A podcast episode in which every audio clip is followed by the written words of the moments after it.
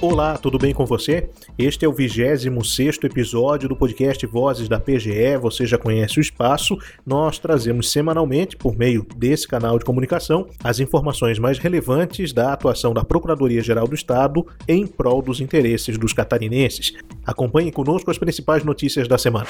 A atuação da PGE garante a aplicação do tema 793 do STF em ação por medicamento. O Tribunal Regional Federal da Quarta Região concordou com os argumentos apresentados pela Procuradoria-Geral do Estado Estado e determinou em sessão na tarde da última quinta-feira a manutenção da União no polo passivo em uma ação envolvendo o fornecimento de medicamento não incorporado ao Sistema Único de Saúde. A decisão, que uniformiza o entendimento entre as quatro turmas do tribunal, apresenta uma mudança de posição dos desembargadores que consideraram de forma unânime o entendimento do Supremo Tribunal Federal em relação ao tema 793.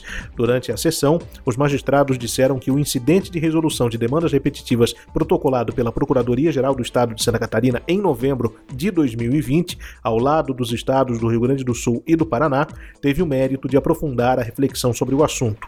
O Procurador-Geral do Estado, Luiz Dagoberto Brião, disse que trata-se de uma vitória expressiva da advocacia pública catarinense.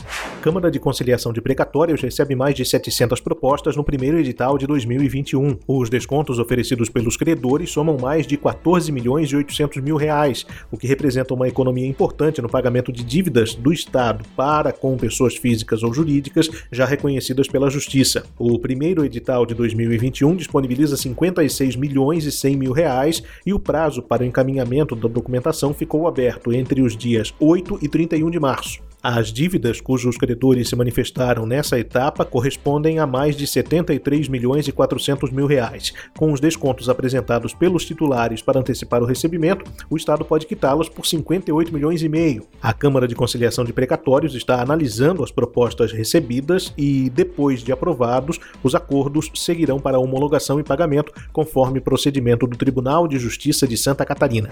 Justiça acata recurso do Estado e suspende funcionamento de empresa que vendia notas notas fiscais frias. A Quinta Câmara de Direito Público do Tribunal de Justiça acolheu de forma unânime agravo de instrumento ajuizado pela Procuradoria-Geral do Estado contra liminar em mandado de segurança obtida por uma empresa que atuava como noteira no Vale do Itajaí.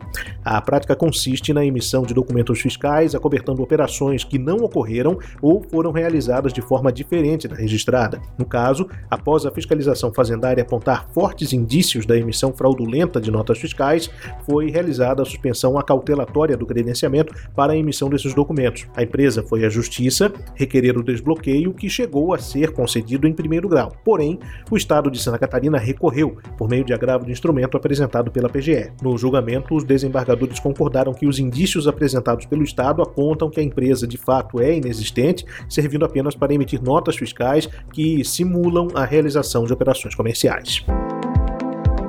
Ponto final no 26º episódio do Vozes da PGE. Nós voltaremos a conversar na semana que vem com outras informações e notícias importantes aqui da Procuradoria-Geral do Estado. Até lá!